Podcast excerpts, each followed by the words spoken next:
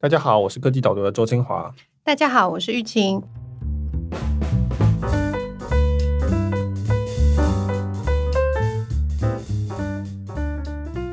Michael，你是不是当过 PTT 桌游版版主啊？我创了 PTT 的桌游版，PTT 上面有一个桌游版是我创的，我是创办人。对对对，但是那蛮久以前了，然后那个时候都没什么人，所以我好像当版主当了两年吧。后来慢慢人就越越越来越多了，因为大家开始玩桌游，我就赶快把它交出去，因为就发现管起来很累。我那时候好像又要再出国念书了，所以我后来就交给了别人这样子。嗯，赶快找到接棒的人。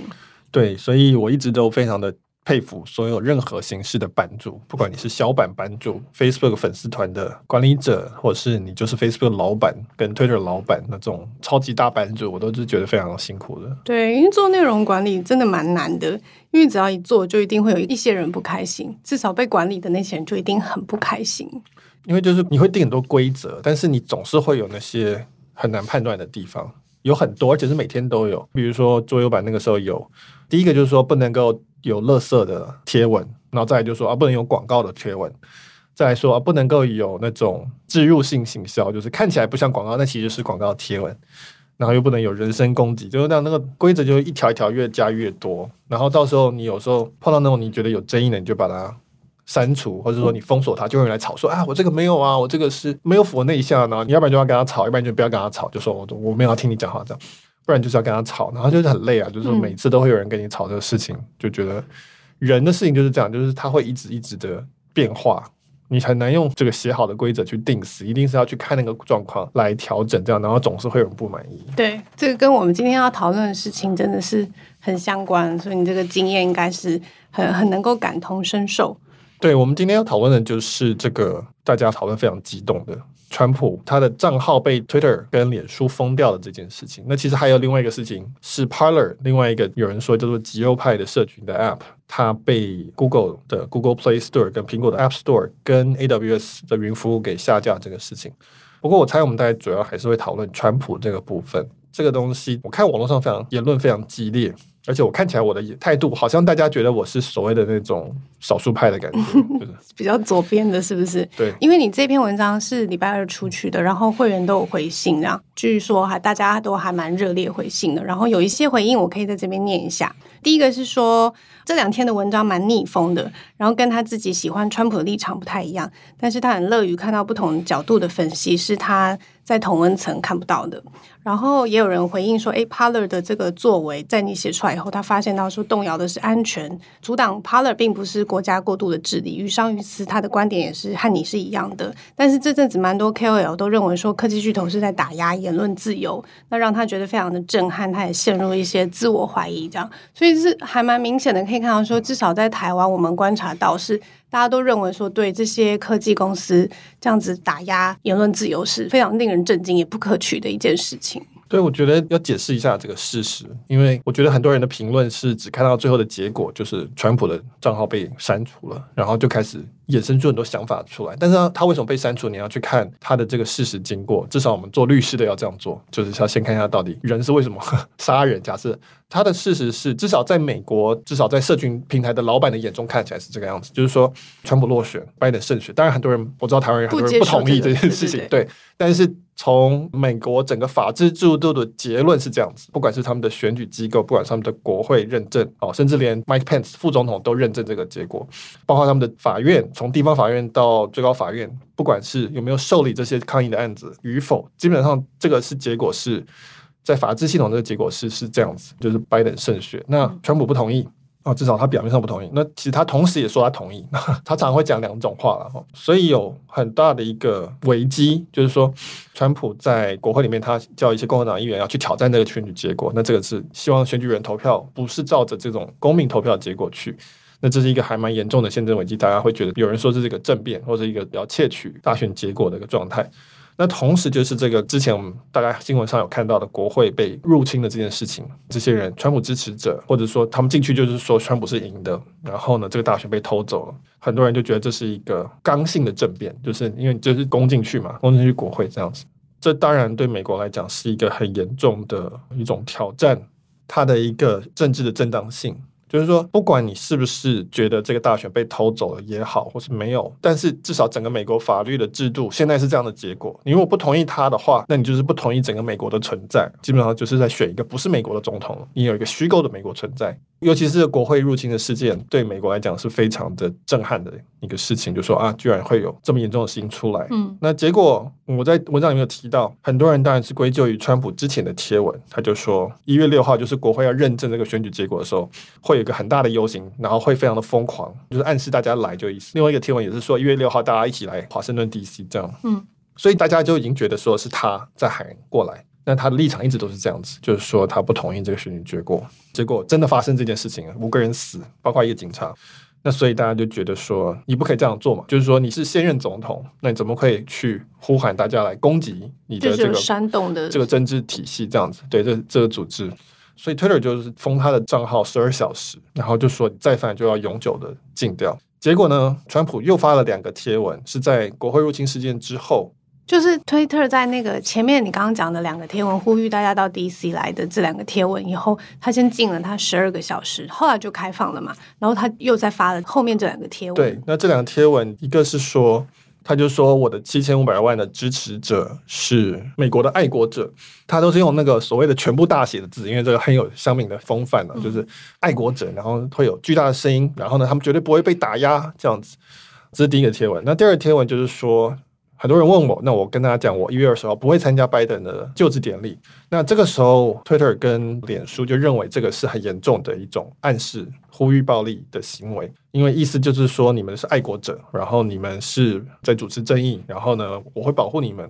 以及说我那一天不会参加就职典礼，所以你可以来攻击，对我来说是安全的。这个是 Twitter 跟脸书的诠释。我也知道很多人不同意，说，哎，这个只是就是一个发言而已。但是脸书跟 Twitter 他们就是说，我们是从这个叫整个脉络来看，以及从受众的反应，因为他们是社群平台嘛，他们看到一些讨论来看，他们觉得这个是一个暗示，说你们就是要来发动更大的示威、更大的行动，来造成更大的吸引人的动力。这个事件出现，那所以 Twitter 是说，哦，你再犯，那我就要永久封锁掉你的账号。所以这个是他的前因。那所以他们的逻辑是说，我现在并不是在惩罚你过去的行为，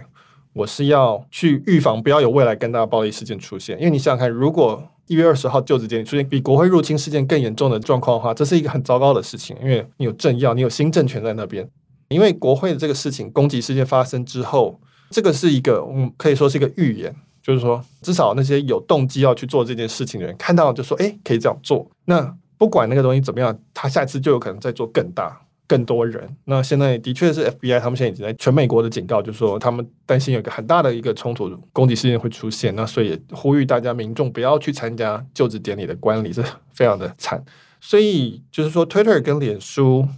根据他们的逻辑，是他们要预防未来下一步的暴力升级这个事件。那他觉得川普的这个我们叫 coded message，就是他不是明讲，但是你可以懂他的人，或者是说有这个想法的人，就可以看得懂他在讲什么，然后就会收到这个 message，然后就去行动。那他要打断这件事情，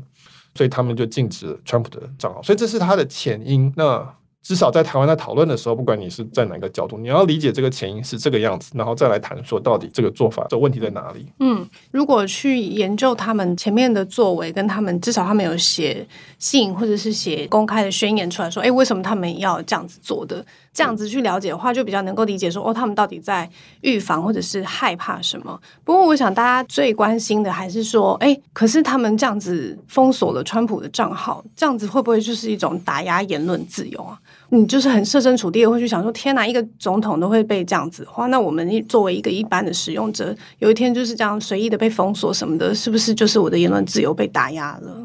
对，所以这个是很多人的误解，就是说大家第一个就会感觉到说，哎，你是不是侵犯到了川普的言论自由？那我在文章里面写的非常的斩钉截铁，就是说这个没有侵犯到川普言论自由，因为在美国，言论自由是用来保护人民不受政府的打压。整个美国宪法它都是用来规范政府的，那没有规范到的部分就是人民的权利的部分，它是反过来的，跟很多地方的宪法是反过来。很多宪法是说你人民可以做什么做什么做什么，没有讲的就是不能做。但是美国宪法它从一开始就是说我要节制政府的力量，所以我们台湾我们知道有比如说以前白色恐怖嘛，有禁书啊、禁报纸啊、禁什么什么。那至少在美国宪法的眼里，所谓的宪法第一修正案，政府去禁止人民做什么事情、发表什么意见，这个才是侵犯言论自由的。所以，川普他的账号被一个私人企业给禁止掉。在美国的这个目前的法制里，这是没有第一修正案的问题，因为 Twitter 它就不是政府，川普才是政府。那他川普的发言很显然是政府的一个发言，这个是已经川普用 Twitter 作为他的官方沟通的渠道已经很久了，他没有所谓言论自由的这个争议。我觉得这个台湾人比较不能够想象的地方，就是说，假设我们今天说政府可以规定说 Twitter 一定要保障川普的讲话。不能够封锁他，或者说政府可以决定说哪些言论是可以封锁，哪些言论是不能封锁的。那在美国人来讲，这是更严重的问题，就是你有这个权利。那今天共和党说你不可以封锁共和党的政治人物，等到民主党上台，是不是又变成民主党会说民主党平台不能够封锁民主党的政治人物的言论？就是说，如果你让政府来决定平台可以封锁什么言论或不可以封锁什么言论，那你怎么去控制政府？不会滥用这个权利，这个是美国的这个宪法里面他在思考的一个问题。所以其实这里有两个不同的考量在冲突，一个就是你刚刚讲的，就说，诶，为什么 Twitter 老板可以限制一个民选总统的言论？那这个我们可以说这叫做民主问题 （democracy） 的问题，就是说 Twitter 老板 Jack Dorsey 或是 Facebook 老板马克·佐伯格，他们不是人民选出来的，所以他们的行为不用对我们人民负责啊，但是他们的决策的影响这么大。却不用对人民负责，这叫做民主问题。照理说，我们会觉得说，民主就是说，如果说你影响到公众利益的决策，它最终应该是要对人民负责，透过某一种不管是国会啊，或是总统那种选举的方式，至少在我们自由民主政体是这样子。所以这是一个民主问题。同时有另外一个问题，就是分权问题，就是说，那谁来节制政府的权力？在美国的处理方法就是我们所谓的自由主义 （liberalism），意思就是说，因为我们就是不管你落入民主党或共和党手上，都有可能有问题。那所以最好的做法就是我们不要让政府去管，让人民自己去，或者私人的企业自己去竞争。Liberal 就是开放嘛，哈，自由竞争的意思。所以它的解决方法就是这样，就是说，因为我也不知道你们政府是不是会变坏，而且我们很非常非常提防你会变坏。整个美国宪法都在提防你会变成一个所谓的暴君之类的。那因此呢，我们就是尽量的束缚你的力量，让人民或企业权力比较大，空间比较大。所以这是两个不同的问题。所以你在这里就会看到说。Twitter 封锁川普账号，大家马上就会感同身受，特别是台湾人会觉得说啊，这有民主问题，就是民主的总统被一个不民主的东西给封锁了。但是你可以同时看到它的好处是，它有分权的这个状况，就是说，显然企业是很有能力去节制政府的权力的。那这个在很多地方是没有那么强大的企业或者私人空间来做的，所以它是一个不是单方面的东西，它是一个就是我们常常讲是一个取舍。那只是在现在这个状态，你会觉得相当的极端。就是因为美国相较于全世界大部分国家，它给私人跟个人给企业非常大的空间，至少在宪法里面去强调要去拘束政府的权利。所以，呃，你讲的这个忧虑是对的，但是他们还有别的忧虑，是我们现在此时此刻没有看到。但是有一天，你如果说权力都交给政府，或是都由国会来的话，你就会看到他们在预防这个事情。这个跟你呃另外一篇讨论那个 Parler 的时候提到的，就是说。呃，美国这种限制政府的权利，跟欧洲他们那边对于政府能不能管理这些言论内容的权利，其实是不太一样，对不对？也就是美国算是一个比较崇尚自由的地方，所以他强调政府不可以拥有这样的权利。可是到欧洲的时候，他们反而认为说，哎，这个一个企业去限制民主总统的言论是非常奇怪的存在，这样。对，所以像德国总理梅克尔跟法国就说，哎，这样不对，Twitter 不可以封锁总统的账号。应该是由立法来管，应该是由国会来管，应该是由政府来管。那这个是很欧洲的思考方式，其实跟台湾比较接近，就是说，哎，最后的一切应该是集中在政府手上。他们讲话的隐含的意思就是说，Twitter 不可以来封锁我们德国总理哦，你们的美国那一套，我们在欧洲不是这一套，对我们不 OK。但是这个逻辑，我们也可以理解啊。但是美国人就会担心的就是说，那谁知道国会变怎么样？他们不相信国会的，美国人也不相信政府。所以为什么人都可以有枪？这基本上就是有一天就是要，万一政府有问题，我们要来制止他。美国人完全不能够接受梅克尔的这种讲法，说为什么国会可以限制言论？No，都不可以限制言论，除非只有在很少数的例外。其中一个大家都同意的例外就是煽动暴力这件事情。言论的自由的其中一个界限是你不可以煽动暴力，如果煽动暴力的话，那就不算是自由的范围。那所以德国跟法国或者说台湾，我们就比较不能接受这样子这么大的空间给私人企业。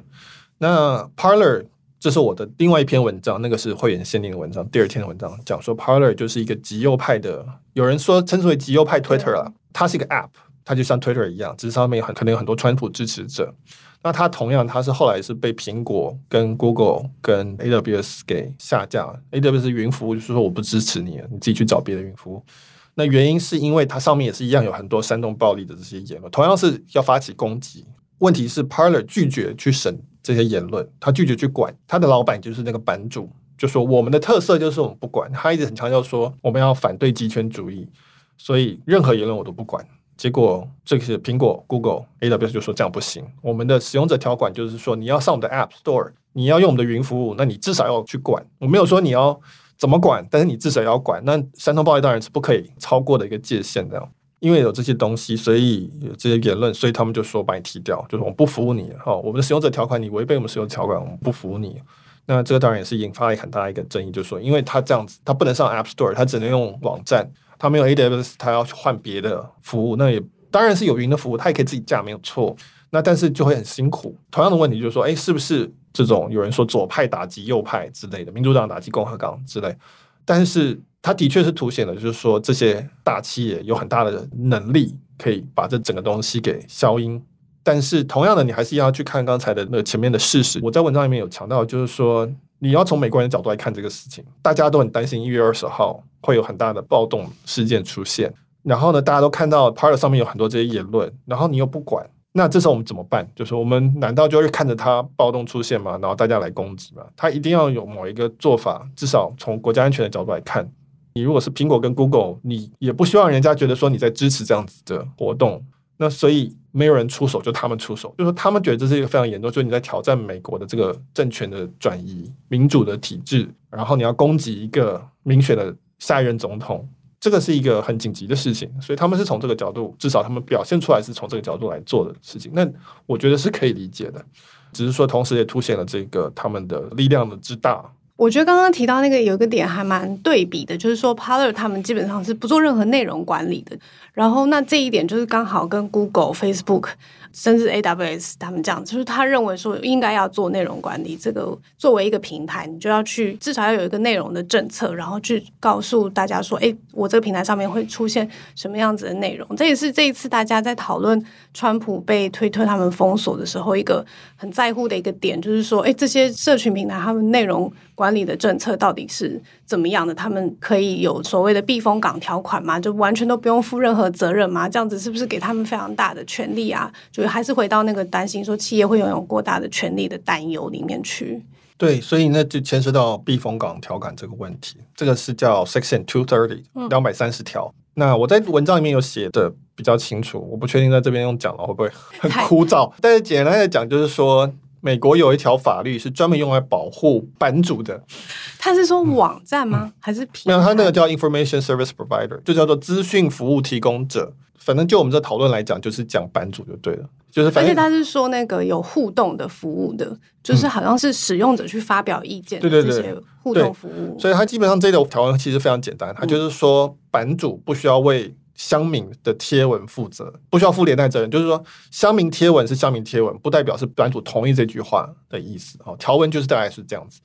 那所以是不是还有另外一段是说，就算他做了内容的管理，他也不需要为他的这些管理。对对对，所以这一条的它的衍生的一个自然衍生的条文就是说，版主你怎么去管这个版本身，你也不需要为这个管法负责就对了。这个规则这个法条，它基本上是希望让。这个版主愿意去管这些文章，因为以前曾经有过一段时间说，你如果版主去删文或者你去管理的时候，他就会说，哦，那表示你是一个类似编辑的角色。那剩下留下来的贴文，如果有责任的话，那你也有这个责任，因为你等于是你让他留下来的。那这时候很多版主就说，哈，这什么鬼？那我不要，我不要再管了，这样子。我不管就会这样乱七八糟，然后可是我管了，我就要为那些留下来的负责。对对对对，所以那个以前的是这样状态，哦、所以国会就说，那好，那我们保护你们，保护这些版主，希望这样你们愿意去管，然后大家可以有不同的管法，没关系。那你如果是贴文的那个人，你还是要为你的自己的言论负责，这个没有避风港不保护你，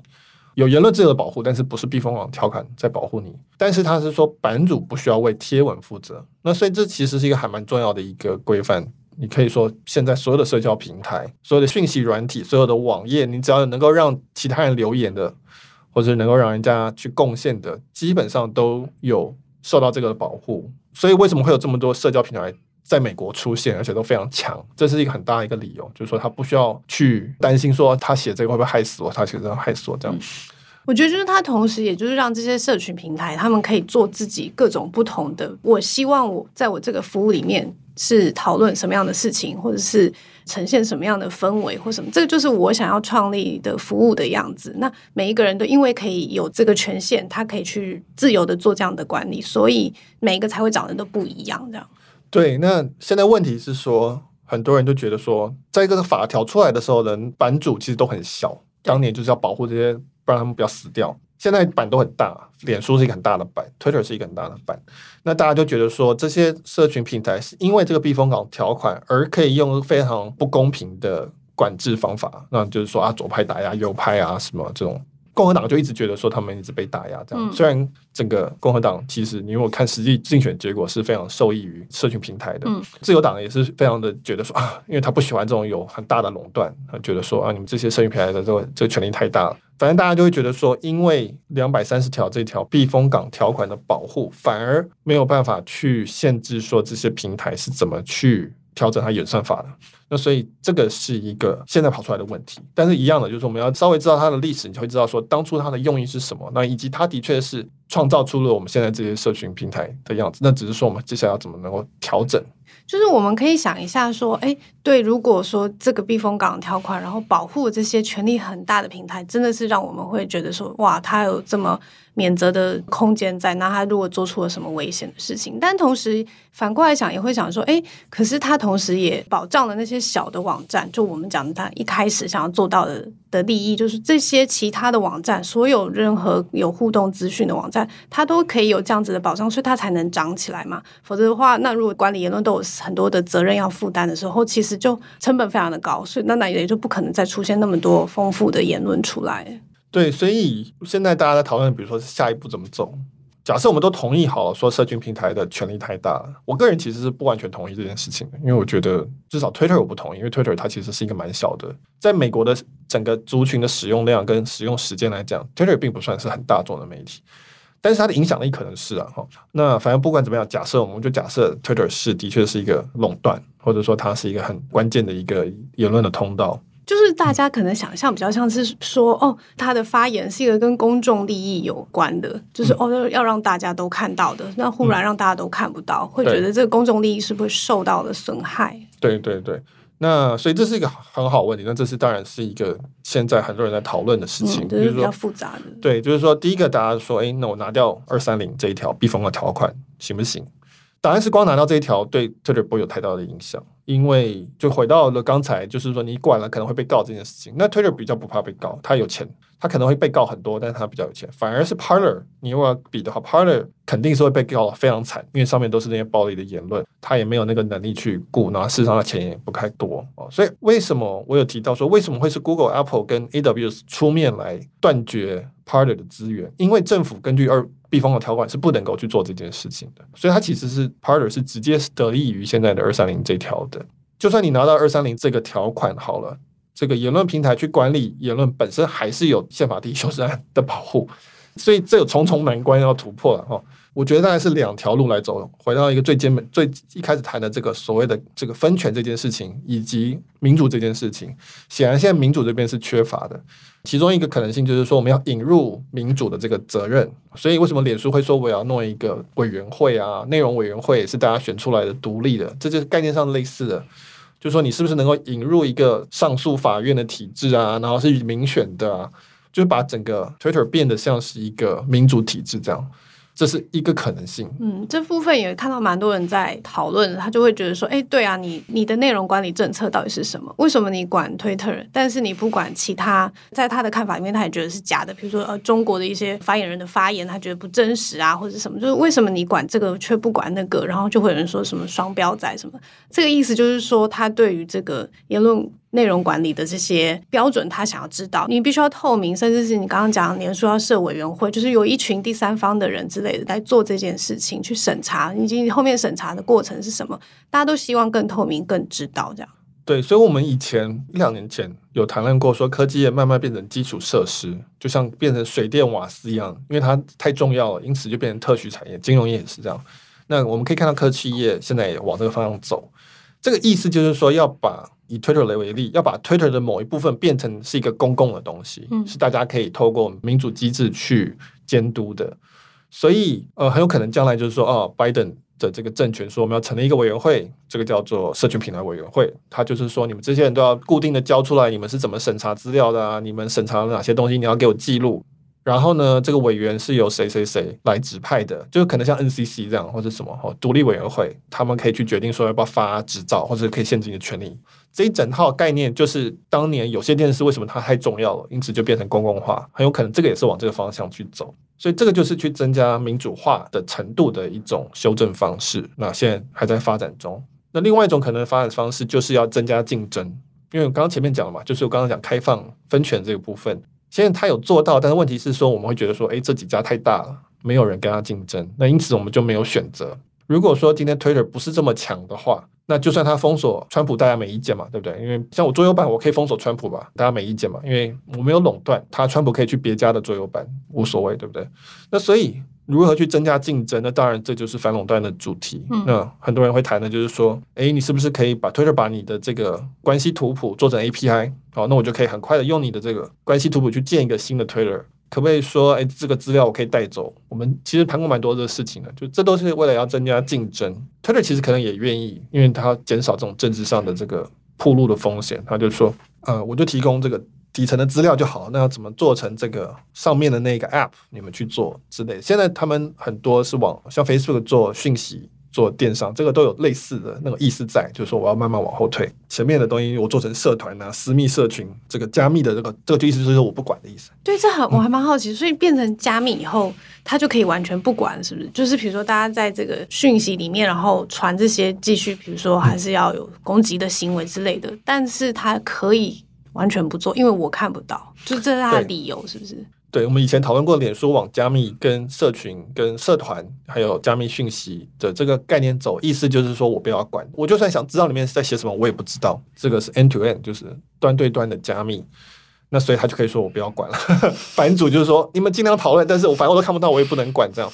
那这当然有问题，这当然还有很严重的国安的问题。所以为什么国家就会说不行？你要开一个后门给我，你一定要怎样？这有另外一组题目的讨论。对，但是回到。Twitter 就是说，Twitter 就会变成是说，他要减低它风险，他就要去弄更多竞争出来。脸书也是竞争者嘛，TikTok 啊，什么都 YouTube 这些都是竞争者。如果说他们的影响力没有这么大，或者是说我可以证明说，今天有一群人不同意我的。言论审查的规则，他们可以很快自己去弄一个社群，我没有办法阻止这件事情。那这样的话，照理说，美国国会政府也不会来针对我，因为反正大家可以自由选择嘛。现在大家就觉得说我不能自由选择，因为有网络效应啊，因为有规模效应，因为有这个大家已经投资了这么多时间在上面，他不想换，等等等等，这个都存在。如果可以去稍微调整这个东西的话，这个可能就是会是一个比较符合我们，或者说至少符合美国价值、符合民主体制、符合这个开放、这个自由的观念的呃一个社群平台。这个是现在还在讨论的地方。我感觉好像这两股力量都持续的在进行，诶，就是说，就把他们社区平台的公共利益化。虽然如果它做成加密，当然是另外一件事情，但是就是如果它还是一个公共的讨论的平台的时候，他们就是会觉得应该要管理，然后应该要做越多符合公众利益的事情越好。同时，我又觉得这应该。很难管吧，因为那每一个社群平台其实长得都不太一样，然后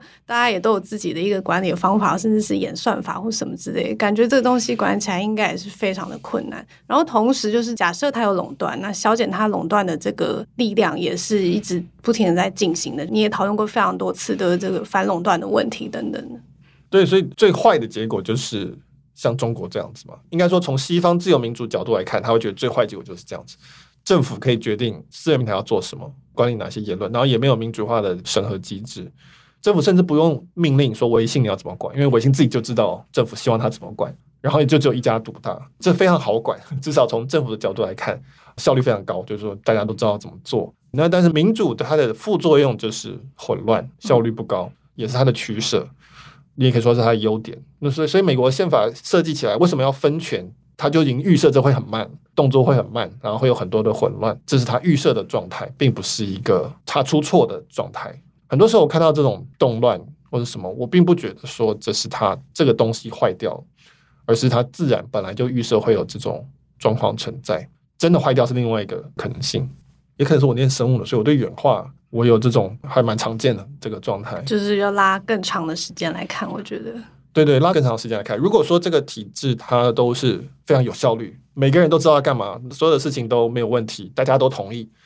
那我反而会觉得他是在往一个很危险的路走，才会这样子。